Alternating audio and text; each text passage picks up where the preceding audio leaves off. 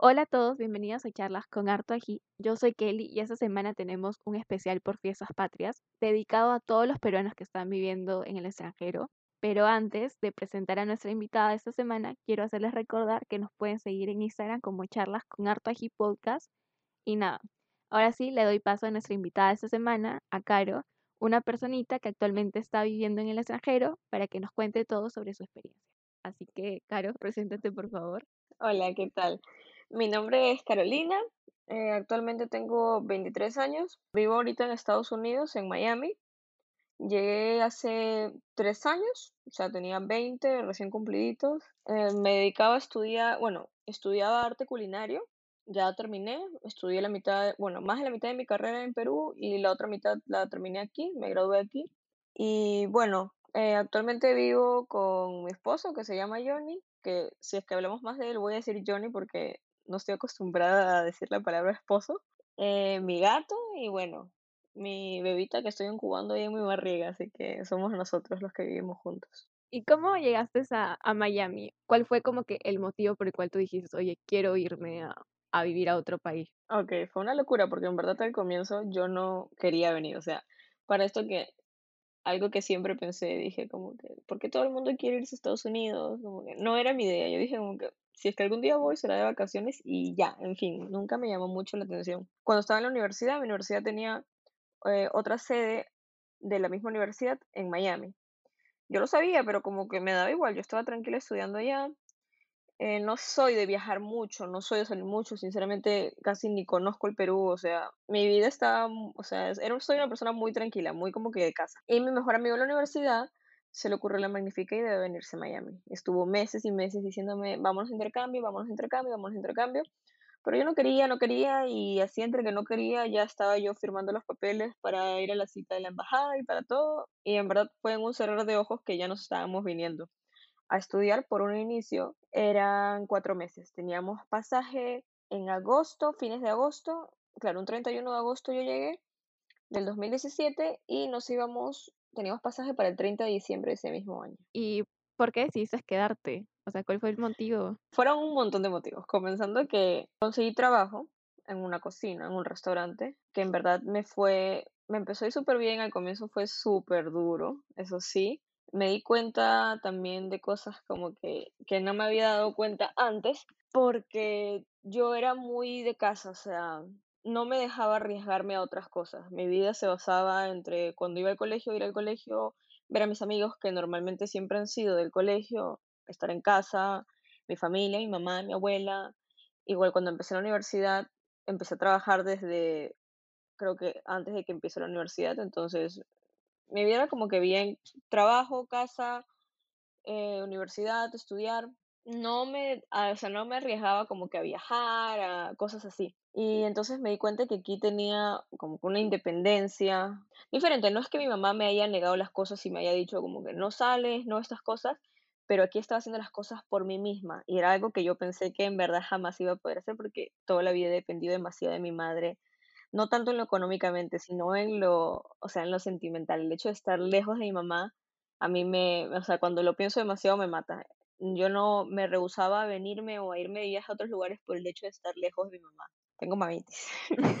Entonces, eh, cuando llegué aquí, como que me empezó a ir bien. La universidad sí fue un temita un poquito complicado, pero empecé a trabajar, me di cuenta que en verdad estaba ganando buen dinero y como que sí me alcanzaba para vivir tranquila. Luego poco después conocí a Johnny y bueno, dije, ¿por qué no darme una oportunidad más de quedarme un semestre más? O sea, como que él me dijo, pero ¿por qué no te quedas para que lo sigas intentando tanto en el trabajo, porque me estaba yendo bien y yo sabía que iba a ser un poco más complicado en Perú conseguir un trabajo en un buen restaurante donde me paguen bien y me guste. Entonces empecé a conocer a muchas personas y dije, bueno, alargué mi, mi intercambio por cuatro meses más. Me quedé. ¿Y al principio se te hizo difícil el idioma? En verdad es complicado ya, porque para eso también yo no me quería venir porque soy malísima en inglés. O sea, mi fuerte no es el inglés y por eso siempre dije, no, yo a Estados Unidos no voy ni loca. Pero estoy en Miami, es una ciudad de demasiados latinos, sinceramente. Entonces eso ayudó muchísimo porque todo el mundo habla español. O sea, es muy complicado que te consigas a alguien que no hable español.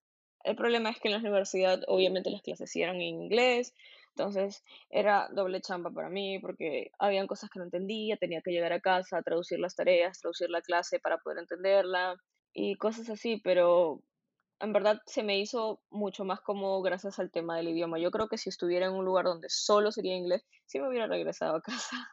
Entonces como que con el inglés, o sea, no lo practicas o cómo, cómo haces. No, o sea, no es algo como que del día a día. Jonathan, mi esposo, sí habla full inglés, Entonces como que a veces sí tratamos de, de las cosas que él, o sea, como que aquí llamar al banco, hablar en el supermercado y ese tipo de cosas, sí hablarlas en inglés. pero no es un tema como que así de que, wow, no puedo ir a comprar si no sé inglés porque tú a donde vayas, la persona que atiende habla español. Entonces, sí me he planeado meterme a estudiar como que a un curso de inglés y eso, porque igual siempre es necesario y más porque ya vivo aquí y lo más probable es que me quede más tiempo. Pero en verdad no es algo que de mi día a día, o sea, yo siento que estoy como que en un, un país latino. Pero nunca tuviste como que una experiencia así que te hayas quedado. Por ejemplo, yo cuando me fui a Brasil, yo había estudiado portugués desde el colegio, desde los 11, y terminé todo hasta avanzado. Y cuando fui allá, no entendía a la, a la persona con la que yo iba a vivir los cuatro meses allá. Y, y hasta hablaba inglés porque no, no, no sabía hablar el portugués bien, o sea, no lo entendía. Entonces, eh, no sé si tú has tenido como que una experiencia similar quizás, donde no has sabido cómo poder expresarte o hayas tenido la dificultad y entras en, no sé si en pánico, pero es como que, ¿qué hago acá? Claro, es como, como que un momento de que, de que súper incómodo. Me pasaba a veces en la universidad porque teníamos una clase donde la profesora sí era americana y no hablaba español, porque las demás profesoras como que obviamente tenían que seguir la rutina de hablar en inglés, porque bueno, las clases estamos en Estados Unidos y eso, pero ellas sabían, porque mucha gente que de las que estudiábamos éramos personas que, o sea, algunas como que sabían, otros en verdad no entendían. Entonces sí nos daban una mano, o sea, nos explicaban inglés y luego como que, mira, ¿dónde se perdieron? Y ahí nos ayudaban. Pero teníamos otra profesora que era súper estricta, que apenas entramos a clase nos dijo, no vamos a hablar nadie en español, o sea, ni lo intenten. Entonces yo, eran dos horas que se me hacían eternas, o sea, yo podía, sentía que se me iba todo el día ahí escuchando a la mujer hablar y encima hablaba súper rápido, porque yo te puedo entender, pero ya si me hablas demasiado rápido, obviamente me pierdo, y más cuando hablas en como que palabras claves de ciertos temas y esas cosas que tú no escuchas cotidianamente. Y era horrible. Yo me acuerdo que le escribía a Jonathan, que en ese entonces era mi novio, y le decía como, no entiendo nada, o sea, no entiendo absolutamente nada de lo que me dice, me moría de miedo de que me pregunte o algo, porque ¿qué le digo? O sea, no entiendo ni siquiera del tema del que está hablando. Y bueno, eso fue un poco complicado, pero de ahí me pasó una cosa cuando nos fuimos a Orlando. Nos fuimos para Disney, yo jamás había ido a Disney porque yo no había venido a Estados Unidos antes. Y yo estaba súper emocionada. Fuimos para mi cumpleaños. Entonces, imagínate, yo cumplía 21 años siendo mayor de edad en Estados Unidos y pedí ir a Magic Kingdom a ver a las princesas. Entonces ya fuimos, fui con Jonathan y la pasamos súper bien. Me acuerdo que hicimos cola para ver a las princesas y todo bacán. Y en eso eh, me tocó conocer a Aurora, que es mi princesa favorita. Entonces yo estaba en shock total haciendo mi cola con niñas de 5 años, o sea, imagínate. Y al final llegué y la princesa me empezó a hablar pero yo no entendía qué me decía. Y entonces es como que mi cara era así mirándola, como que, ay, sí, yo emocionadísima de verla. Y entonces Jonathan solo se reía y me tomaba fotos. Y en todas las fotos salgo con una cara de monga, así, como si estuviera conociendo, no sé, a Brad Pitt. Y la pobre mujer como que solo me sonrió y ya se dio cuenta que no la entendía. Y ya bueno. Y luego me pasó igual, de ahí también cuando fui a ver a Tinkerbell, lo mismo, decidió hablarme, yo veía en la cola que todo el mundo foto y todo y no les hablaba, pero ese día era mi cumpleaños y yo tenía un pin que decía mi que era mi cumpleaños, entonces yo entendí hasta que me felicitó y más nada, porque de ahí me empezó a hablar, pero hablaba súper rápido y como que en tono princesa, y no entendía y como que yo solamente la miraba y ya Jonathan me decía, no, olvídate, ya no vamos a ver a nadie más porque te van a seguir hablando y tú te quedas así callada mirándola y en todas las fotos salgo mirándola como que, ¿qué me estás diciendo? Pero bueno, eso sí fue como que gracioso, porque lo de las clases sí fue un poco traumático. imagino, me imagino, porque cuando yo estuve allá también en, en Brasil, pucha, te juro que yo no entré, o sea, entré en pánico al principio, pero luego como que me acostumbré y todo eso, pero igual aprender un idioma, o sea, siempre dicen que allá igual como que aprendes, ¿no? Cuando estás como que en el mismo lugar donde hablas, pero eh, Miami sí es un lugar súper, o sea, ahorita hay full latinos eh, Sí, también es bien súper complicado, latino, sí. es súper complicado también que lo practiques. Sí, porque todo el mundo me decía, no, que iba a aprender aquí, pero, ay, o sea, es difícil si es que nadie habla inglés, o sea. Y pero en un futuro, o sea, igual lo quieres practicar, o sea, ¿cómo haces en el trabajo? O, o eso, o En el trabajo todo el mundo habla español. ¿qué?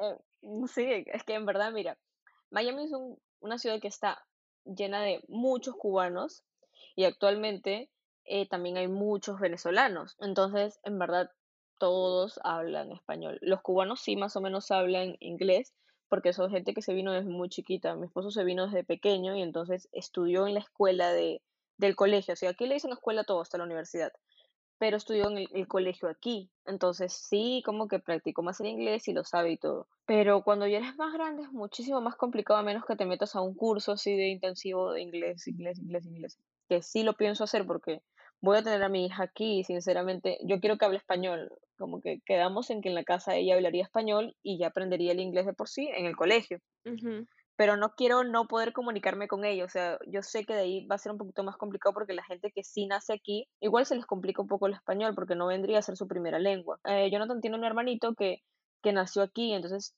te habla ciertas cosas en español, pero obviamente se siente más cómodo hablándote en inglés. Entonces a veces se pierde, como que no te lo habla muy bien. Y no quiero que pase eso con mi hija, como que yo sí quiero tener una comunicación súper fluida con ella. Entonces sí, me tengo que poner a aprender inglés sí o sí.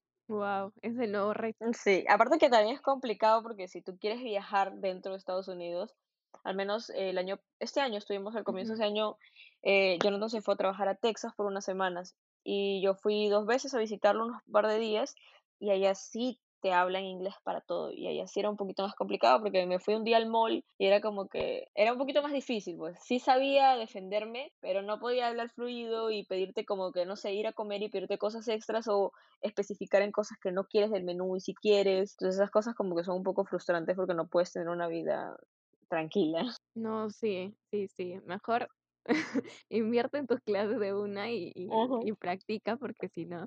Yo, Sí, yo en verdad no me iría a Estados Unidos. eh, justo hace unos días estaba, bueno, hace una semana estaba hablando sobre eso, que a mí tampoco, o sea, no sé por qué no me, no me llama tanto la atención Estados Unidos por el idioma, porque a mí en el colegio, eh, creo que, o sea, las dos eh, no teníamos un, o sea, no nos enseñaban bien el inglés. Yo tuve que pagar el británico y todas esas cosas claro. pero nunca nunca me gustó y nunca me llamó la atención, y y siempre me han dicho que en Miami, obviamente, hay mucho más latinos, que al final no terminas hablando inglés, y que es es un poco más fácil Sí, si es que te quieres ir sí. para allá.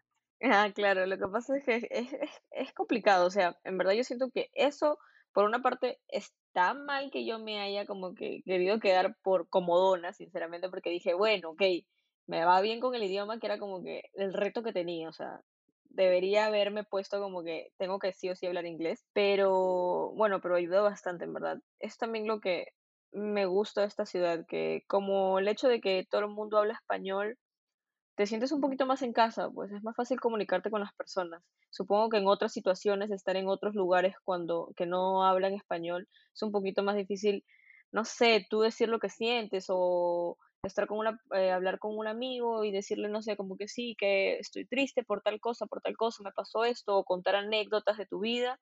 Es un poco más complicado si no te sabes comunicar bien en el idioma, es más rectangular, es como que, sí, esto, estoy bien, quiero esto, quiero el otro. Entonces, yo creo que eso también a mí me encanta Miami. ¿Y al principio tuviste choque cultural o o lo sientes muy familiar a la cultura? Porque igual allá, eh, sé que hay un montón de culturas, o sea, no solamente hay un montón de peruanos, pero también hay harto, no sé, de Venezuela, colombianos, eh, de Costa Rica, hay una combinación de todo y igual, ¿cómo cómo fue tu proceso de adaptación? sí, al comienzo fue feo, sinceramente. Yo creo que casi todo el primer, segundo mes que me pasé aquí, la pasé mal, así, no lo puedo negar, la pasé mal, solamente quería regresarme, era el tema de de la escuela con el inglés, y mi plan era conseguir un trabajo pronto, y como no lo conseguía, estaba súper corta de dinero, y bueno, tú sabes, el cambio de sol a dólar es gigantesco. Entonces, me molestaba como que haber pasado de al menos en Lima, yo me pagaba mis cosas, no me daba lujos, pero podía pagarme mis cosas, a que aquí tenía que pedirle a mi mamá que me mande dinero, esperar que mi mamá me pueda depositar, ese tipo de cosas. Tuve también un inconveniente gigantesco cuando llegué, y bueno, pero X, eso después lo podemos hablar, pero el tema así cultural es, o sea, por más que sean latinos y todo, no es un ambiente tan familiar como en Perú. O sea, estoy acostumbrada a recibir más cariño, no sé, a, a la familia, al tema de que mis amigos, o sea, mi grupo amigos han sido mi grupo amigos de toda la vida. Aquí la gente es muy, está como está hoy, como no está. O sea, pueden estar esta semana aquí en Miami, no les va bien y bueno, se van para otro estado. Entonces, era muy complicado conseguir amigos, todos también son personas ya mayores, con hijos, con carreras, la mayoría de gente en la universidad eran personas que estaban estudiando para poder mantenerse en este país con la visa. Entonces era muy difícil hacer como que un grupo de amigos para, no sé, irte a tomar un café después de clase o ir a comer algo, ir a almorzar. Lo creo que lo que más me chocó fue Navidad aquí. No, acá no celebran Navidad de que como allá que tú esperas hasta las 12, eh, cenas, ese tipo de cosas. O sea, como que toman una, pueden cenar a las 6 de la tarde, pero del 25, o sea, el 24 no tienes esa alegría de que ya llega Navidad y ese tipo de cosas. Entonces sí fue un poquito como que el tema de, de la Navidad, de los cumpleaños, no son muy afectivos como, como en Perú, o sea, a mi parecer. Claro, las fechas especiales, ¿no? Yo también lo he pasado cuando me fui a España de intercambio. Pasé Navidad y Año Nuevo allá. O sea, iba a regresar a Perú, si soy sincera. Mi mamá me dijo, ¿por qué no regresas? Y todo eso. Pero era un gasto de pasaje. Y dije, pucha, no es mucho para volver por dos días o ocho días. Como ujú, que no la hago. Eh, pero decidí viajar, eh, bueno, como que mochileando por ahí. Y en verdad, igual como que sentí yo, o sea, yo soy una persona que soy súper independiente desde que, o sea, desde chivola. Y dije como que, ah, no me vas, no voy a sentir como que tanta nostalgia en esa fecha quizás, eh, voy a estar viajando y como que se me va a pasar un poco más suave, pero al final cuando llegó el 24, pucha, fui, fui full llanto, te juro, no te miento, eh, mi mamá me llamó y yo estaba, O sea, literal solamente necesito que me llamara y que me dijera como que feliz Navidad y yo ya estaba llorando. Sí, es súper complicado. Sí, y la gente era era era medio raro, porque la gente como que acá nosotros, claro, esperamos hasta las 12, comemos tipo a la una, 12 y media, ¿no? Ajá, Eh, pero abrimos hasta las 12, o sea. Claro, abrimos los regalos o o no sé, o estamos con nuestros familiares y todo eso, y allá como que la gente se se metía a su casa a las 9 a las 10 y ya no salía, y como que yo decía: "Pucha, Sí. qué feo". Es, o sea, al menos, al menos aquí hay en noviembre, si es que no me equivoco, se celebra Acción de Gracias. Que para Acción de Gracias sí ellos es como que, como su Navidad. Entonces para mí era súper raro porque llegó Acción de Gracias y yo jamás en mi vida he celebrado Acción de Gracias. Y entonces era como que no entendía. Y por un momento me ilusioné un poquito y dije como que qué lindo. O sea, así, así como aquí hacen sus cenas y todo, de repente son en Navidad. Pero no, como que Navidad les da, les da Y para esto, mi primera Navidad la pasé trabajando. O sea, no hasta las 12 pero la pasé trabajando. Porque justo tenía poco tiempo de haber entrado al trabajo y tú sabes, pues era la nueva, así que ya, me chantaron Navidad. Y de ahí cuando me quedé, me acuerdo que también trabajé en mi primer año nuevo y eso sí lo pasé, o sea, pasé las 12 en la cocina trabajando. Entonces al comienzo decía como que, ay, no me va a afectar tampoco año nuevo porque al menos año nuevo sí yo eh, todos los años salía con la promo, nos íbamos, no sé, que la playa. Entonces dije, bueno, eso sí no es algo tan, tema tan familiar, familiar tomarlo, que lo haya hecho como que todos los años, año nuevo, ceno con mi familia y eso y lo otro. Pero igual me chocó durísimo porque, o sea, yo estaba trabajando y veía como las familias estaban ahí comiendo juntas, celebrando lo que yo estaba cocinando. Y entonces era como que, wow, o sea, en verdad quisiera estar con mi familia ahorita. Y, eh, y de por sí, o sea, yo siempre he sido bien sentimental, bien sensible, pero ahora todo lo que son fechas así importantes como cumpleaños, Navidad, año no, 28 de julio. Este 28 de julio yo he llorado a mares desde que abrí el ojo. No entendía por qué. O sea, no entendía por qué me sentía tan triste. Yo no podía ver ninguna publicación, no podía escuchar ninguna canción, nada que tenga que ver con Perú, porque me tocaba el alma. O sea, era una cosa que me desperté triste. Y por un momento dije, ah, hoy es 28, como que, ¿por qué estoy así? Y de ahí lo, lo relacioné. Y mm, eh, mi esposo siempre se ríe porque siempre dice que para todas las festividades es un llanto. O sea, es como que mi cumpleaños, me dice, no entiendo por qué tienes que llorar si es tu cumpleaños y tienes que estar feliz. Y yo sí, pero es que hablo con mi familia y automáticamente es como que, ay, mamá, Lo lo feliz cumpleaños. Y mi mamá, sí, y mi mamá ya está llorando, entonces yo automáticamente estoy llorando. Llamo a mi tío, lo mismo. Navidad es lo mismo, Año Nuevo es lo mismo. Entonces es como que es un sentimiento. Yo creo que cuando tú estás lejos de tanto tu familia como tu país, el amor se hace muchísimo más fuerte. O sea, el extrañar es un, una cosa que cargas encima siempre. Y hablando de extrañar, ¿qué es lo que más extrañas de Perú? O sea, me has dicho tu familia, pero ¿qué otra cosa más como que dices, wow, quisiera por lo menos regresar a Perú un día o dos días y, ¿me entiendes? Como que pasar un momento así, porque a mí me ha pasado también eso cuando estaba en España y decía, ay, me gustaría como que volver por lo menos dos días y luego regresar de nuevo y volver dos días. Eh, definitivamente la comida. O sea, después de mi familia, específicamente después de mi mamá, la comida. Es un tema súper complicado la comida. Por más que aquí tienes mucho alcance porque hay mucho eh, supermercado latino donde tú consigues, no sé, ají amarillo, consigo mayonesa a la cena, tipo esas cosas. O sea, puedo conseguir, hay, hay tiendas donde consigues eh, dulces, que no sé, Chocman, cosas así, Doña Pepa, guagua, pero igual, nunca es lo mismo, o sea, no todo es tan fresco. O sea, aquí es como que de verdad aprendes a valorar lo que era comer, no sé, un ceviche con un choclito fresco, un choclito que tú sancochaste, no un choclito que te vino en una bolsa congelado. Y al comienzo tú dices como que, ay, ¿qué diferencia va a haber? O sea, es como que, como decirte que en tu casa compras y lo metes a congelar y lo comes en esa semana. Hay mucha diferencia. o sea, la comida es un tema complicado. Más ahora que me la vivo con antojos y se me antoja todo lo que es imposible conseguir aquí. la otra vez estaba justo viendo eh, Twitter y vi que querías comprar un panetón y que te costaba cuánto, no me acuerdo. Panetón. Tenía demasiado antojo de panetón. Y lamentablemente aquí no es como en Perú, que te venden panetón todo el año. O sea, aquí solo venden panetón entre noviembre y enero y así, como que en fiestas. Tenía un antojo terrible de panetón, o sea, me moría por comer un panetón. Y bueno, aquí está el bendito Amazon, que en Amazon consigues de todo. Y efectivamente, entré a buscar, bueno, que lo verdad, y encontré el panetón de Onofre. Un panetón de Onofre me costaba 40 dólares. O sea, estuve a punto de comprarlo, sinceramente. Pero mis antojos son tan repentinos que yo sabía que cuando el panetón me llegara, ya no lo querría comer, sería, o sea, por las puras. Pero sí, esa, esa semana fue crítica porque me moría por un panetón, eh, yendo a todos los supermercados y como que preguntaba y la gente me decía así como que no, o sea, el panetón llega en noviembre, como que ¿qué te pasa? Y yo, ¿qué les pasa a ustedes? Y allá podía comprar panetón en donde se me daba la gana. Claro, acá, acá lo venden durante todo el año, en verdad. O sea, durante todo el, año, sí. nadie, nadie me creía cuando yo así en el trabajo dije, no, que quiero comer panetón. Y todo el mundo como que, ¿qué te pasa? Y yo, pero es que es tan normal, o sea, allá, no sé, como que de la nada digo, sí, ah, ok, hoy día vamos a comer en el lonche panetón, y como que aquí no, y es un estrés, eso sí me mató, me moría, me moría por un panetón, que seguro luego próximamente lo terminaré pidiendo, porque en verdad, si me vuelve a dar el antojo, no voy a aguantar hasta noviembre. Allá cuando yo fui a España, y también, o sea, sí había panetón desde noviembre, y yo toda emocionada dije, ay, voy a comprar mi panetón, algo así como Donofrio.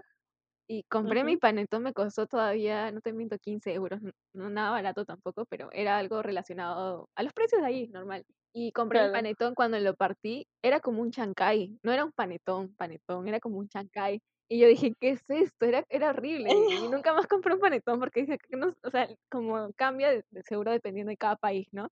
Pero qué horrible. Y yo decía, ala, yo que como fue el panetón, la otra vez me compré, mi papá compró panetón también como por julio, creo y estaba comiendo, pero allá se me hacía horrible, o sea, literal como que comer un panetón parecía un chancay, un queque, ni siquiera un queque, era un chancay. sí, es que hay unos panetones que, hay unos panetones que no traen como que nada, el otro también fuimos, o sea, estábamos hace tiempo en una pastelería y como que decía que vendían un slide de panetón como que relleno de Nutella, con Nutella. Y dije como que, bueno, o sea, el tema del panetón era lo que me llamaba la atención. Pero, o sea, en verdad era un slice de queque relleno de Nutella, o sea, no era panetón, no tenía, o sea, y eso que yo soy de maniática de que como panetón y le quito todo, o sea, yo le quito las pasas, le quito la fruta. Yo también. Pero, pero tiene tu sabor a panetón, o sea, tienes que quitárselo para que sea, o sea, si tú a ti te venden un panetón sin fruta y sin las pasas y eso, como que, ok, qué bien, ¿no? No, me lo, no se lo quito, pero no tiene tu sabor a panetón, entonces era como que, no, ok, eso no es un panetón. Claro. Con la comida, ¿cómo has hecho? ¿Cocinas en casa o, o, o sea, si te quieres preparar algo como que algo peruano?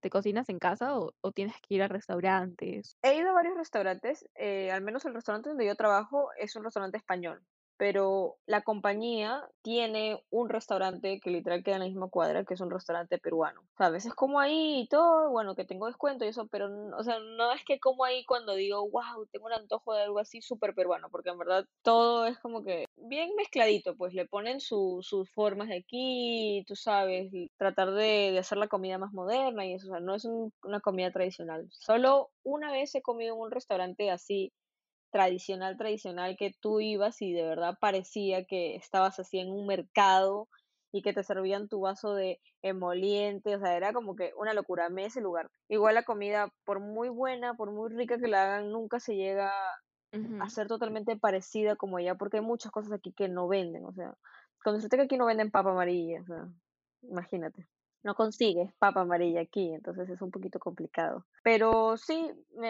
yo suelo cocinar aquí en la casa. Ahora último que estuve, desde marzo estuve sin trabajar, cocinaba más, porque antes era más complicado por el trabajo, porque estaba casi todo el día en el trabajo. Y bueno, cocino aquí, como que ciertas cosas tampoco me complico demasiado, pero sí hago cosas que, no sé, se me antoja ají gallina, se me antoja eh, papa la huancaína, eh, hasta locro. Me acuerdo que un día tenía demasiadas ganas de comer locro y mi mamá me decía como que no comías el locro aquí, ¿qué vas a hacer comiendo el locro allá? Y yo como que necesito, o sea, aquí aprendí a valorar los lunes de lentejas también. Como que antes decía, ay mamá, como que ¿por qué tenemos que comer lentejas todas las semanas? Qué aburrido. Y luego después de pasar tanto tiempo sin comerte un buen plato de lentejas, es como que lo disfruto demasiado cuando preparo. Entonces, en ese aspecto sí, me suelo cocinar bastante en casa porque también ir a comer aquí comida peruana es bastante caro. O sea, un plato de lomo saltado, que, o sea, ni siquiera un platón de lomo saltado como allá, te puede costar 25 dólares, 30 dólares. Wow. Entonces es como que sí es, o sea, elevadito comer. Me acuerdo que una vez fui a comer unos anticuchos y me costaron como 15 dólares, ¿ya? Yo ilusionada, era solo un palito de anticuchos, me quería morir, o sea, era como que, ¿qué es esto? ¿Qué Caro. ¿Qué, qué, clase, ¿Qué clase de engaño es esto?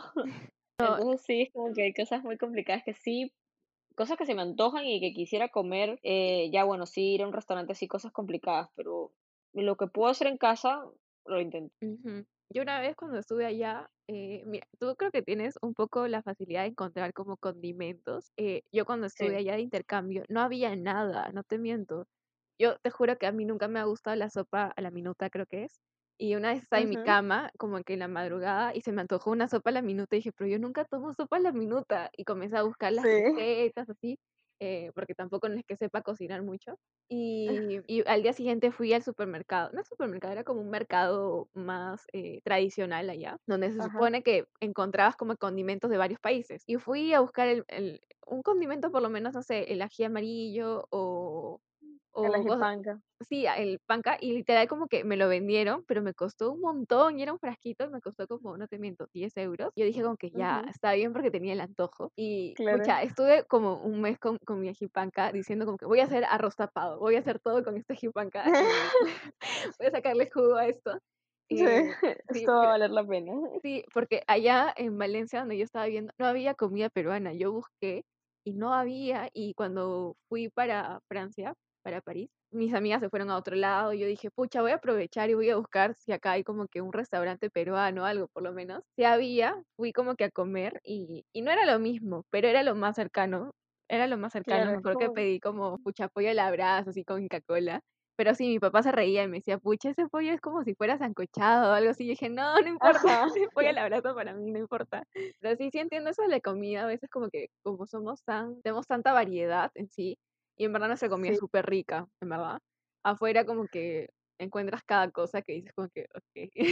Ah, exacto, al menos aquí que todo es congelado, o sea, aquí te venden absolutamente todo congelado, que por una parte te ayuda, o sea, yo al comienzo era como que, ay, como que todo congelado, pero luego te das cuenta que también te ayuda en cierta parte porque aquí todo es trabajo, o sea, tú puedes estar en el trabajo 12 horas, han habido veces, ha habido veces que yo he estado 14 horas en el trabajo, o sea, era como que este, consume mucho, entonces obviamente no es que después de tener un turno de, de 12 horas parada en una cocina cocinando voy a llegar a mi casa con muchos deseos de prepararme una cena, ¿no?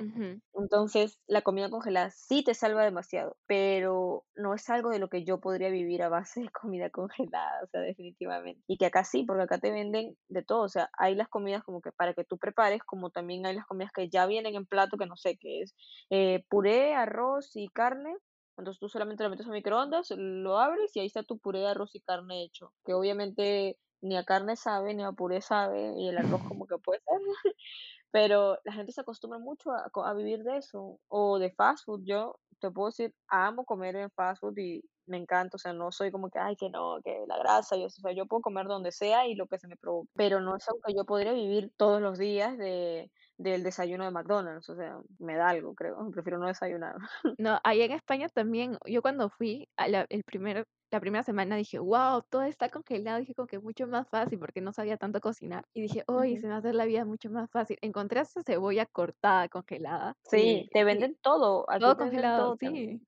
Y choclo, la beterraga congelada, todo. Y yo decía como que, Acá acá venden los maduros, o sea, el plátano frito, ya frito en en slice, congelado, o sea, tú solo lo metes a a la freidora de aire o como que al al al microondas y ya está, o sea, tu plátano frito. qué feo, no podría. O sea, yo me acuerdo que buscaba es una locura. los limones, el limón verde, y en España, y el señor del supermercado me decía, pero acá hay limón, y me mostraba uno amarillo, y él decía, sí, pero El ese no es el, amarillo, ajá, dice, ese no es el limón que yo quiero. ajá. Y me decía, ah, ya tenemos los ecológicos. Y yo como que dije, ¿qué ecológico? Es un limón normal. Los ecológicos. Me vendieron cuatro limones, no te miento, creo que a tres euros así. Y yo dije, bueno, ya está bien. Compré, Sí, era como mi también capricho, era mi capricho del día. Decía, bueno, voy a comprar mis limones verdes y ya. Pero sí, sí Es que te entiendo. acá es que te das cuenta, por un momento al comienzo yo compraba el limón amarillo porque aquí limón es el amarillo y lima viene a ser el verde, o sea, completamente al revés de lo que nosotros estamos acostumbrados. Eso fue un temita también de que se me complicó en el trabajo porque las, eh, cuando me decían como que, ah, sí, que esto lleva limón, y entonces para mí limón era el verde. Y luego me decían, no, ¿y qué salsa lleva lima? Y lima era la amarilla, pues que es como que lo que toda la vida yo he sabido.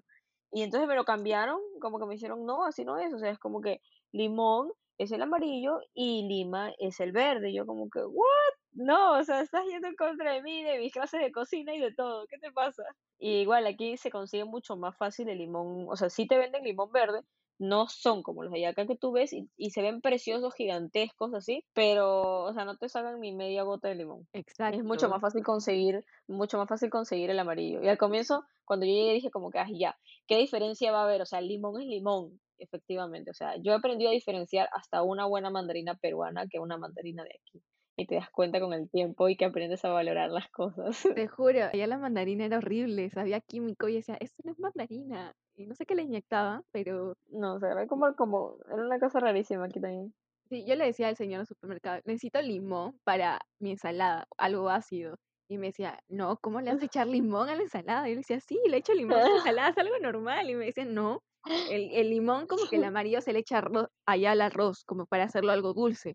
Y yo como, que, ¿cómo le ¿Qué? a echar ar- limón al arroz? Le dije, qué feo, no, yo necesito como que el limón verde. Y me decía, ah, el limón ecológico. Y yo como que, también había palta ecológica. Y yo como, ecológico. ecológico, y yo, la palta ecológica, probé, compré la palta, me venían dos paltas súper caras igual, horrible, no era, no sabía ni siquiera palta, yo decía, ¿qué es esto? Nunca más compré palta en todo mi intercambio, nunca comí palta, te juro. Ay, no, yo acá también al comienzo no comía palta porque la palta sí es bien cara. O sea, una palta te puede costar un dólar, un dólar ochenta.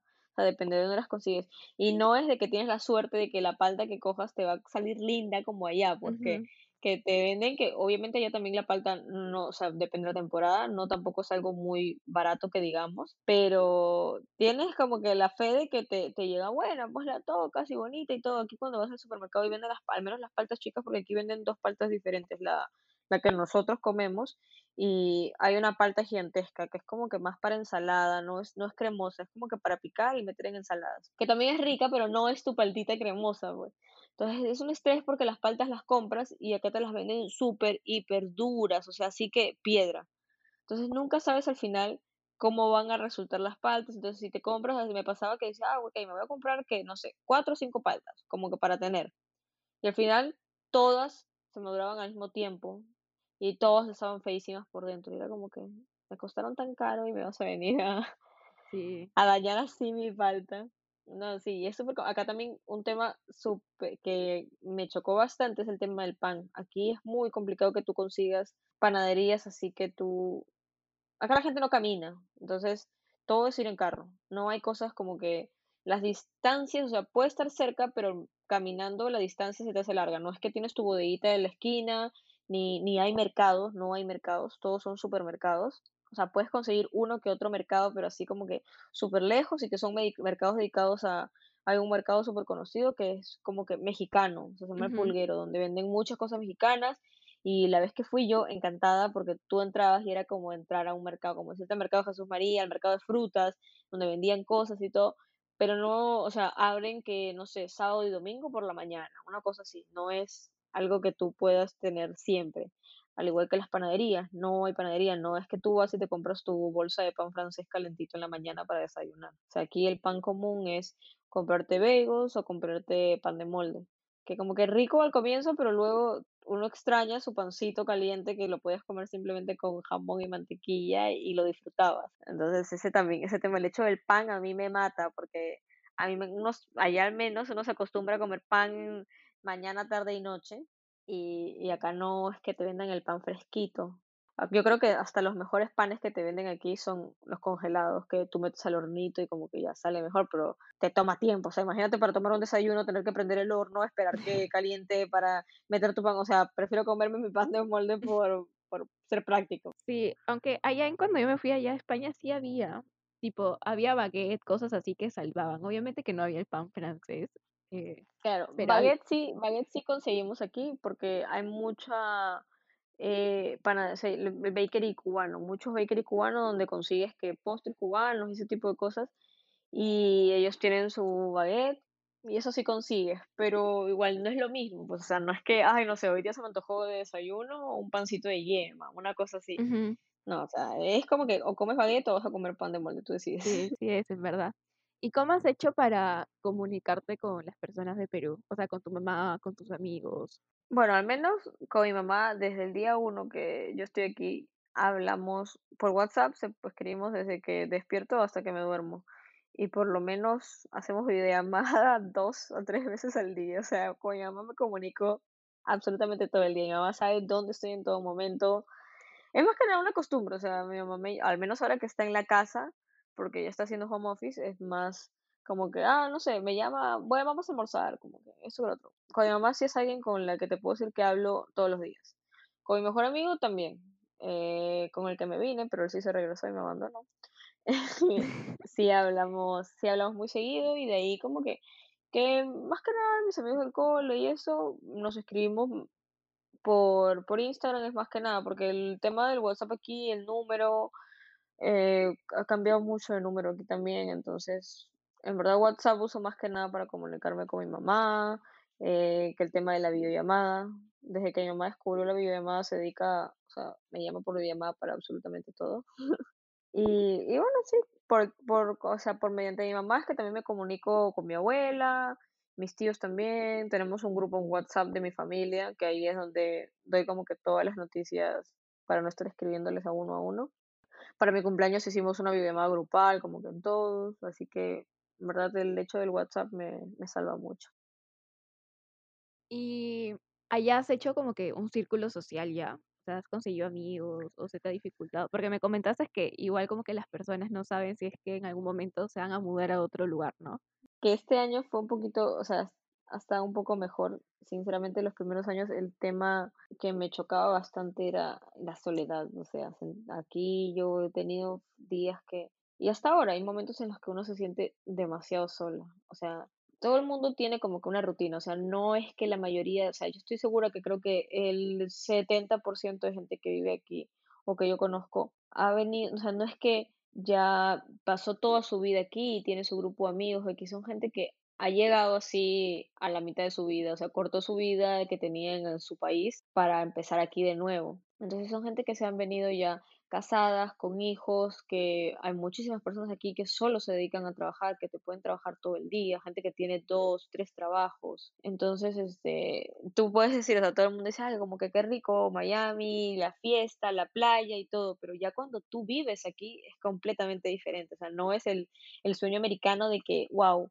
muchísima gente me dice, qué rico, vives en Miami, como que te la debes pasar en la playa, te la debes pasar como que de juerga en juerga, o sea, totalmente falso. Cuando tú ya empiezas a trabajar aquí y empiezas a pagar, tener que pagar tus cosas, los biles, la casa, el carro, o sea, acá todo te cuesta, absolutamente todo. Entonces, es mucho más, al comienzo sí se me hacía muy complicado porque en la universidad el grupo de amigas que tenía eh, todos eran personas mayores, o sea, sinceramente personas de 30, 40 años que eh, la mayoría, al menos en mi universidad, eran venezolanos que se habían venido por la situación en su país. Entonces venían aquí ya con su vida armada, era gente que ya había estudiado, que eran ingenieros, que eran abogados, que eran doctores, pero que necesitaban salirse de ahí. Su única opción de poder estar aquí en Estados Unidos era con una visa de estudiante, que es como que la visa más fácil que te pueden dar.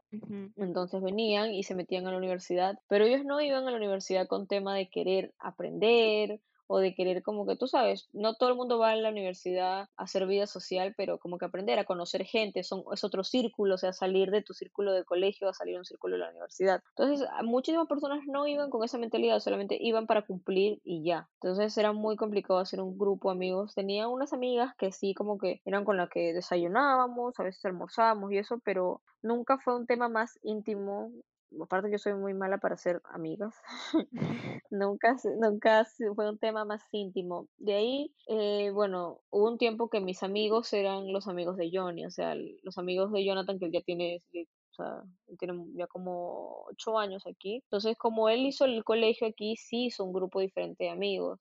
Ha pasado por varios trabajos, hizo más amigos, entonces este, mis amigos eran sus amigos, pues, pero por un momento también caí en cuenta y me decía, o sea, si Dios no quiere, yo pasado mañana ya no estoy con él, eso no, o sea, no son mis amigos, no es mi grupo de amigos, no es quienes yo conocí, o sea, si es que estoy triste, como que cómo hablar con alguno de ellos si yo sé que también Jonathan, o sea, no sé, me peleo con Jonathan y yo quiero hablar con uno, con un amigo, ¿cómo voy a hablar con su amigo? O sea, que obviamente que él va a querer hablar con él. Entonces eran cosas como que no tenía algo, algo propio, pues como decirte, este es mi amigo, es mi mejor amigo, yo lo conocí, como que, ok, y bueno, el trabajo sí hicimos, hice muy buenos amigos. Últimamente como que cambió también, cambiaron antes, había mucha gente mayor en el, restaurante donde trabajo. Ahora sí hay más gente de mi edad. Tengo una amiga que, bueno, si escucha esto porque sabe que estoy haciendo esto, la adoro, se llama Paola, que sinceramente desde que la conocí estoy muchísimo más cómoda porque es alguien que de mi edad, que también está pasando por lo mismo, que también tuvo que, o sea, buscar nuevas oportunidades aquí y, y nos llevamos muy bien. O sea, creo que por fin conocí a alguien con la que como que puedo escribirle para decirle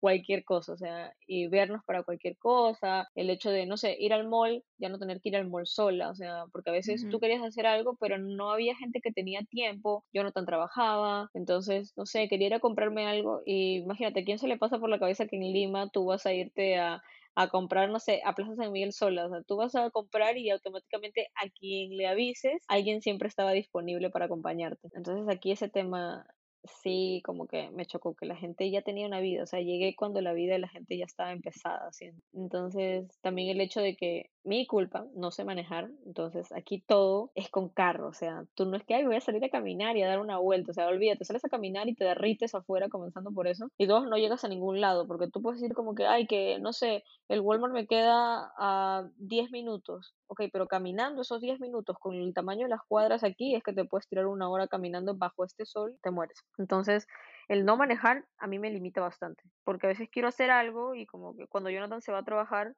yo sinceramente me quedo todo el día en casa, a menos que, no sé, Paola venga a buscarme y hagamos algo. Pero si no me quedo todo el día en casa porque, no sé, irme a dar una vuelta al mall, a menos que necesite como que específicamente hacer mercado o X, ok, me pido un Uber, pero no te conviene estarte pidiendo Uber simplemente para pasear un rato, pues al final sale, te sale más caro. Entonces también el tema del carro, o sea, cualquier persona que se venga a vivir aquí, por favor, que sepa manejar, porque estar acá sin saber manejar es un desastre, o sea, es algo que hace tres años me lo propuse aprender a manejar, pero le tengo pánico, o sea, pánico. Ahora que estoy embarazada le tengo más pánico aún, pero sé que tengo que aprender, así que estoy cogiendo fuerzas para eso. Tengo unos días que viven en Estados Unidos y me dicen como que aprende a manejar, aprende a manejar, porque acá todo es como que con carro, si quieres ir al supermercado con carro, si te quieres, no sé, ir a, una cafetería, tienes que irte con carro y con todo eso. Y yo digo, ala. Eso también es un motivo por el cual yo siempre dudo si es que quiero irme allá o no. Eh, porque sí me lo han dicho también, o sea, mis familiares, como tengo ahí, pero no sé, no me anima tanto por eso. Yo tampoco no sé manejar, entonces como que, y si no, si no aprendo acá, no sé cómo será ya peor. Eh, claro. Sí, debe ser complicado, pero pero eso de los amigos, eh, a mí también pasaba cuando fui a cambio. Eh, la gente ya tenía una rutina, eh, ellos tenían sus propios... Ajá. Tiene una vida, y es como que, es como que tú llegues a, a al colegio en, no sé, en mitad de año. Entonces, ya todos se conocen. todos se conocen, todos tienen una rutina, todos tienen su grupo, entonces como que queda sobrando. ¿no? Sí, sí. A mí me pasa lo mismo y no terminé juntándome con la gente de, o sea, con los españoles, porque fui a España, pues, ¿no? Me, me fui, o sea, me junté con los intercambistas que en algún momento ellos también iban a regresar a su país. Era como que nos acogíamos todos ahí, un grupito Claro. chiquito, ¿no?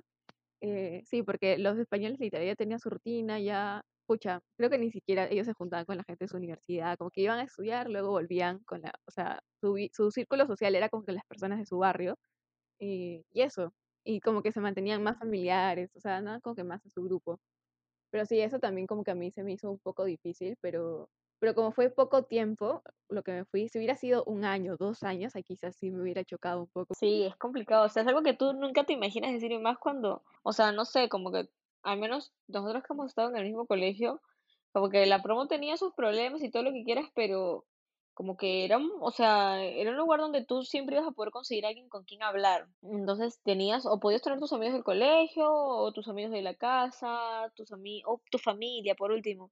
Pero hay veces aquí que yo sí he dicho, ah, su nunca en la vida yo me he sentido tan sola. Entonces me generaba un montón de problemas porque también había unos problemas con Johnny. Johnny me decía, pero no entiendo, como que, ¿qué te falta para que tú estés cómoda? Y yo es que o sea, le digo, no es fácil, o sea, eh, me dice, pero no entiendo, como que no, o sea, no, no, no, como que no cumplo ese espacio como para que estés feliz. Yo le dije, no, o sea, yo estoy feliz contigo, pero tú te vas a trabajar o yo sé que tú, no sé, eh, es tu cumpleaños y van a venir tus amigos, como que a mí el tema, de- por eso yo mi primer cumpleaños que la pasé aquí, le dije a Jonathan, vámonos a Orlando, o sea, quiero como que salir, no hacer nada, porque si hago una reunión, ¿a quién invito? O sea, como que, ¿qué, qué? A tus amigos, o sea, no, porque no tengo mis amigos, o sea, si no pueden venir, ¿cómo, con qué cara reclamo de que no viniste a mi cumpleaños si no eres mi amigo directamente, pues? Entonces, ese tema para mí es así como que el tema de, de, de no tener ya un círculo social tan sea, tan grande en el hecho de que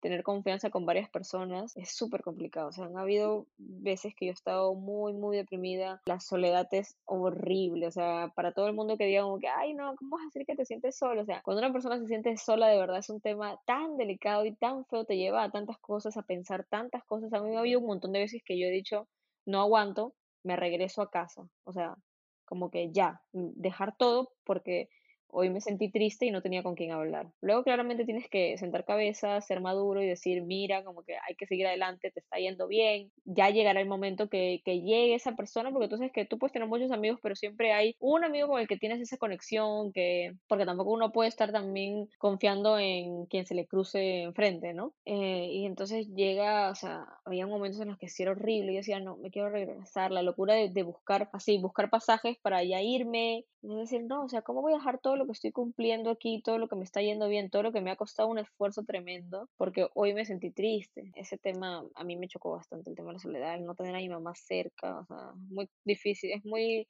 diferente a hablar por teléfono a tenerla cerca, o sea, cuántas veces he querido, tuve un malísimo día hoy en el trabajo y lo único que quiero es llegar a casa y poder hablar con mi mamá, contarle lo mal que me fue y como que abrazarla y estar ahí con ella o tomar lonche con ella y X. Entonces, tener un mal día y luego llegar y estar solo o simplemente tener que esperar a que mañana ojalá sea un buen día es complicado. Yo he visto que regresaste a Perú, creo que el año pasado o el anteaño, no estoy segura en qué año fue. Sí, fui dos veces. La primera vez que fui fue en mayo 2018. Sí, Ya. yo me fui en 2017, fue en mayo de 2018, y fui porque seguía, o sea, se cumplieron ya los cuatro meses de, de mi intercambio, y ya, bueno, no puedes estar más de ocho meses de intercambio en, en otro país, tenía que hacer mi traslado, y ya había decidido quedarme. Entonces, fui a Perú, eh, bueno, para ver a mi, uno se me había vencido ya la visa, aprovechar a ver a mi familia, y postular a la visa de, ya no me venía de intercambio, venía de traslado, trasladarme. Entonces fui como una semana estuve allá aproximadamente, que fue una locura porque en verdad me fui no sabiendo si iba a regresar porque no sabiendo si me iban a dar la visa. Y la última vez que fui sí fue literal un viaje de locura, de que necesitaba estar con mi mamá, necesitaba ir a casa, me sentía muy mal, fue una época en la que no me sentía para nada bien, la estaba pasando mal, el trabajo estaba súper pesado, trabajo en un restaurante, entonces es por épocas que te pueden matar, como por épocas que puedes estar súper tranquilo. Entonces ya no aguantaba el trabajo, las clases me estaban volviendo locas. Y así, entré, vi un pasaje y me compré un pasaje de tres días. Estuve en tres días en Perú. Fue una locura, o sea, fue el pasaje más caro de mi vida por solamente estar tres días, pero valió completamente la pena. ¿Y qué fue lo primero que hiciste al llegar al Perú? Oh, comer. Me acuerdo que el último viaje que tuve fue una locura porque a mí se me había roto una muela aquí y entonces eh, aquí eso sí, la medicina es súper cara, o sea, súper complicada. Entonces decía como que, ok, aguanto y cuando vaya a Perú me voy metiendo allá.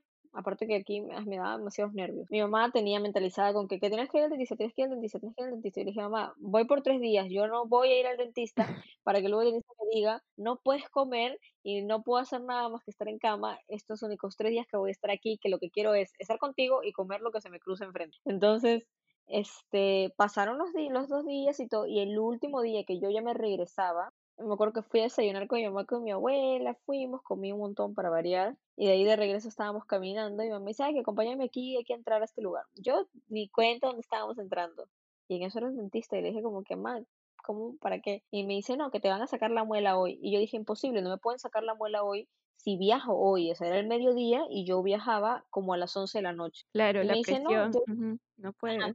Me dice, yo ya hablé, yo ya hablé con el dentista y el dentista me dijo que no hay problema porque como que lo que me iban a hacer, me tenían que poner puntos, me sedaban y esto creo que, no había problema. Que o sea, que a lo máximo podía sangrar un poco, pero que no había problema. Y yo, ¿qué? ¿Estás loca? Le dije, es el último día, yo tengo que comer todavía, le digo. Y me dice, bueno, ¿te sacas la muela o no te regresas?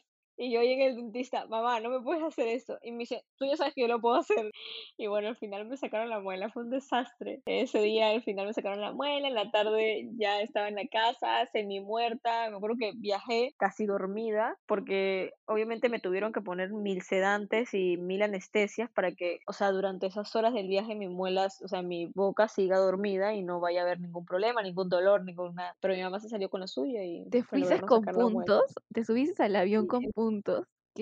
Al avión con puntos, sí. Mi mamá no me dejaba no sacarme la muela. Imagínate. Y al final viajé, gracias a Dios, me fue todo súper bien, no me sangró ni nada, pero yo apenas llegué y ya que se me estaba pasando la, o sea que ya obviamente llegaba la época del dolor, aquí la pasé malísimo, pero sí, viajé con puntos, imagínate.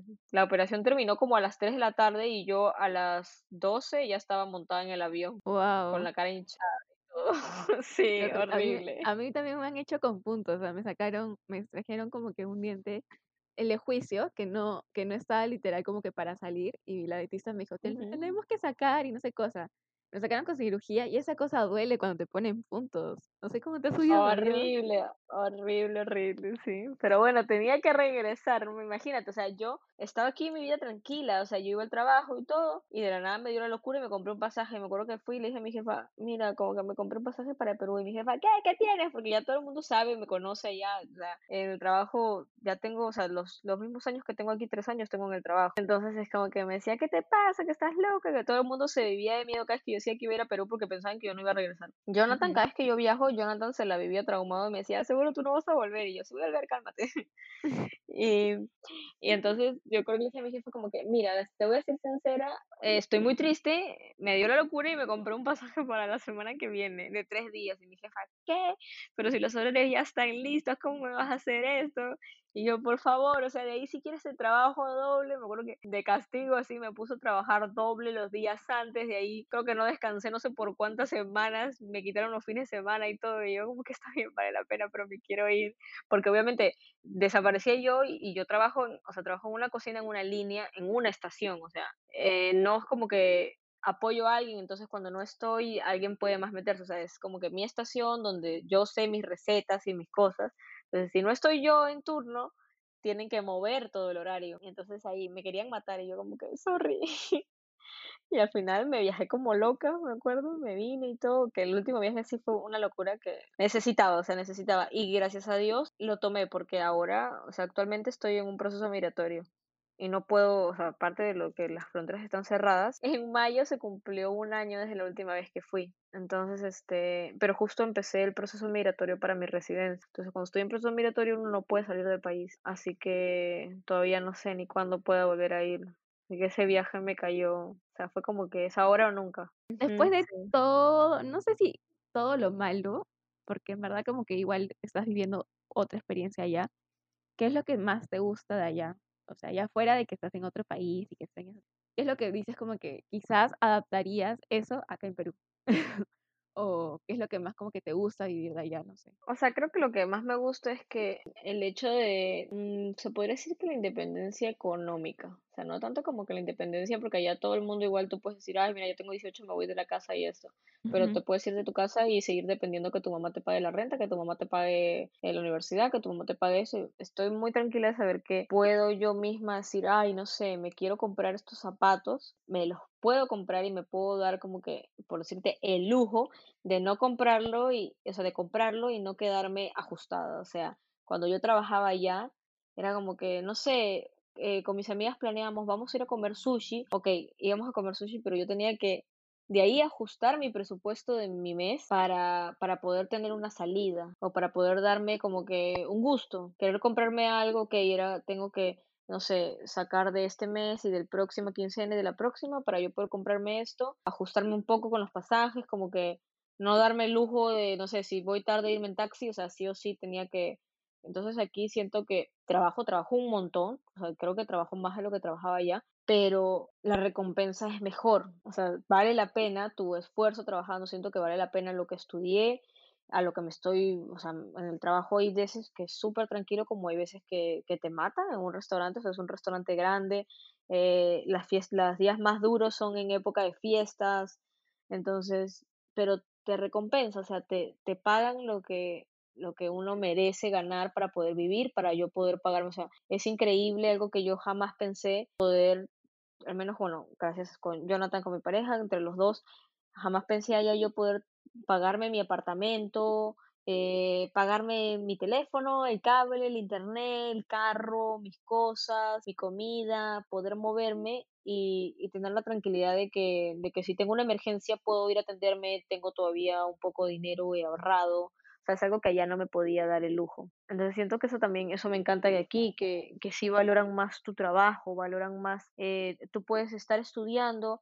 hay muchísima gente aquí que ni siquiera ha terminado la carrera, o sea, que está estudiando y trabaja y gana muy bien. No es como ya que, que no sé, al menos el tema de cocina, no sé cómo en otras carreras, pero si tú querías trabajar como practicante, era que te mataban en un buen restaurante o en una buena pastelería o X, pero no te pagaban o lo que te pagaban era una miseria. Entonces yo sé que importa mucho el tema de, de aprender, o sea, hay mucha gente que lo hace por el tema de la experiencia, por aprender, pero hay otras personas que no se pueden dar la oportunidad de aprender sin que les paguen porque no te da, o sea, no te alcanza. el tema del dinero no alcanza. Hay mucha gente que tiene la fortuna de, de, tener una familia que tenga dinero y que, ok, tómate, o sea, haz tus prácticas sin que te paguen, igual papá y mamá va a seguir apoyándote pero hay familias que no, que no pueden y por eso es que la gente al final no termina haciendo lo que les gusta, no termina eh, siguiendo. Hay muchas personas allá que son graduadas de mil cosas, pero terminan trabajando en, en, en, otro, en otro rubro porque les conviene, porque les sale mucho más fácil, porque les pagan más. Entonces es un tema que siento que aquí sí estoy haciendo lo que me gusta, estoy viviendo tranquila, no es que, wow, o sea, olvídense, no es como la gente piensa que uno vive aquí en Estados Unidos y ya que vivo, tengo mi casa frente a la playa en Miami Beach, o sea, tampoco. O sea, me costó muchísimo trabajo, a mi pareja a mí nos costó muchísimo trabajo poder mudarnos a un apartamento. Pasamos de mucho, yo cuando recién llegué vivía en un cuarto, de ahí me fui a vivir con él a casa de su papá, de ahí nos mudamos a un efficiency, que es como decirte un cuarto que tiene cocina y baño, o sea, un cuarto pequeñito. como un estudio, algo así. Como un estudio, exacto, pero era súper pequeño, entonces, porque era para lo que nos daban en ese entonces y para poder, tú sabes, no podíamos estar tampoco su papá sí fue siempre, siempre fueron súper buenos, su papá por lo menos, pero uno quiere su, su privacidad, o sea, tener su espacio y todo, entonces nos mudamos y ahora recién este año que nos empezó a ir mucho mejor, nos mudamos a un apartamento, entonces es como que, wow, yo jamás se me pasó por la cabeza que yo iba a pagarme un apartamento que esté a mi nombre, eh, que tener mis cosas, jamás había pasado por el tema de, tú sabes, cuando tú, a menos en Lima, uno nace y ya tiene todo en su casa, tienes tu sofá, tienes tu tele, tienes tu cuarto, todos tus papás se encargaron de todo. Entonces aquí como que empezamos de cero, de tener que comprarnos el sofá, de tener que llenar la cocina, no teníamos cubiertos, comprar la tele, ese tipo de cosas. Entonces siento que que vivir eso me, me ha hecho madurar mucho, valorar mucho las cosas y de verdad estar muy agradecida porque al final no estaría aquí si no hubiera sido por todo el esfuerzo que mi mamá hizo para yo poder estudiar en una universidad, para yo poder venirme, para, para eso, para poder mantenerme aquí. Entonces, en verdad siento que es un país que te da muchas oportunidades, muchas oportunidades siendo estudiante, siendo eh, residente, siendo ciudadano, personas, aquí hay también, o sea, es lamentable, pero hay muchas personas que son ilegales, pero que aún así, o sea, tomaron ese riesgo para poder poder darse una mejor vida tanto a ellos como a su familia. Y este país da muchísima oportunidad. Te da oportunidad a todo el mundo. Todo el mundo puede conseguirse un trabajo. Tal vez algunos les pagan mejor que otros, pero te puedes conseguir un trabajo donde te pagan decentemente, donde al final vas a poder pagarte sea un apartamento, sea un cuarto, sea un, una casa, pero vas a poder tener una vida más tranquila. Sí, sí, eso es verdad. Cuando, cuando te independizas, eh, es diferente todo, ¿no? También se ha escuchado eso de muchos amigos. Cuando fui también yo sentía que hacía gastos por cada cosita, como que el detergente, el ace, eh, cosas que parecen tan, como que tan diminutas, eh, porque lo tienes en tu casa, pero cuando vives sola, claro, claro es como que dices, wow, no, Duele, hasta el cuchillo, hasta el cuchillo y el plato, como que... Ajá, es súper, súper complicado. Es como que cosas que tú dices, nosotros cuando nos mudamos era como que, ok, ya nos mudamos, me acuerdo que teníamos una tele, la cama y ya, y que nuestra ropa y nuestras cosas bacán. Y luego, ok, como que hay que comprar un sofá. Y luego habían, o sea, todo te cuesta, o sea, poder armar tu sala como una sala de una persona normal es como que comprar la mesita, comprar el adorno, comprar la repisita, eh, para la cocina, ok, tenías tus cubiertos, pero no sé, querías cocinar, eh, comprar el cucharón en eso, entonces era como que, wow, en verdad, son cosas mínimas que tú dices, ay, qué tontería, pero que al final, en tu comodidad, tú no te diste cuenta que a otra persona, como a tus padres, les costó también armar un hogar. O sea, solo que tú tuviste la suerte que llegaste y ya tenías ahí tus cosas. Entonces sí, es súper complicado, y más cuando eres independiente y tener que así estar sumando y restando para ver no sé, me tengo que, me hace falta shampoo, eh, que pasta de dientes, detergente. Ok, pero no me alcanza, o sea, tenemos que como que ir ajustando, ir viendo. Pero es algo que también tú nunca te hace, o sea, una, una experiencia que, que, que vale la, yo creo que es una experiencia que vale la pena vivir, te hace crecer mucho. En verdad sí. Creo que cuando te vas al exterior o comienzas a vivir solo de por sí, eh, siempre como que valoras y te das cuenta de lo que tenías en casa, ¿no? Es como que, y también, o sea, comienzas como que a valorar tu familia, tus amigos, eh, como que te das cuenta de en verdad como que el peso que tenían en tu vida en ese momento. Y ya por último, Carolina, ¿qué, qué le podrías decir a las personas que están afuera, o sea, como que están en el exterior, o que están pensando quizás como que irse de su país para ver nuevas oportunidades, ¿no? Ya sea de trabajo, conseguir una mejor vida, bueno, más que nada que en verdad hay que ser fuerte. O sea, no, no es fácil, no es, no es nada como que, ah, sí, ok, me voy, el sueño americano. No existe el sueño americano. O sea, no es que, wow, Estados Unidos es lo máximo, o, o como que Europa y ese tipo de cosas. Si tú de verdad quieres avanzar, quieres crecer, quieres no, o sea, ser una persona independiente, va, te va a costar muchísimo trabajo. O sea, va a costar días de de llanto, días de, de como que de fiesta también, días de descontrol, días de todo, pero como que seguir adelante, o sea, si en verdad te lo propones, ponerte como que la meta y, seguir adelante, no, muchísimas veces yo he querido dejar todo y, darme vuelta para atrás porque al final algo que siempre tengo en mente es que siempre puedo volver a casa, o sea, tengo mi casa, siempre puedo volver con mi familia, pase lo que pase, pero no volver a, como que a tu comodidad de, ok, está bien, no me fue bien hoy, me regreso a casa con mi mamá, con mi familia, a tener todo de nuevo. O sea, si ya empezaste este reto, como que continuarlo hasta donde uno dé, obviamente. Pero nada, ser fuerte, en verdad, ser fuerte no es nada fácil, es complicadito, pero, pero luego te das cuenta con las recompensas de, de tener una vida tranquila, de que tú mismo poder comprarte tus cosas, tú mismo poder hacer tus cosas, no estar dependiendo de nadie, es un sentimiento increíble. Bueno, creo que eso es todo por hoy. Espero que les haya gustado, que quizás estás en el extranjero o si has vivido un tiempo fuera de tu país o tienes algún familiar que ha emigrado, te haya sentido identificado, aunque sea un poquito. y divertido un rato. Nada, eso fue todo por hoy y esto fue Charlas con Harto Ají y nos vemos en el siguiente episodio.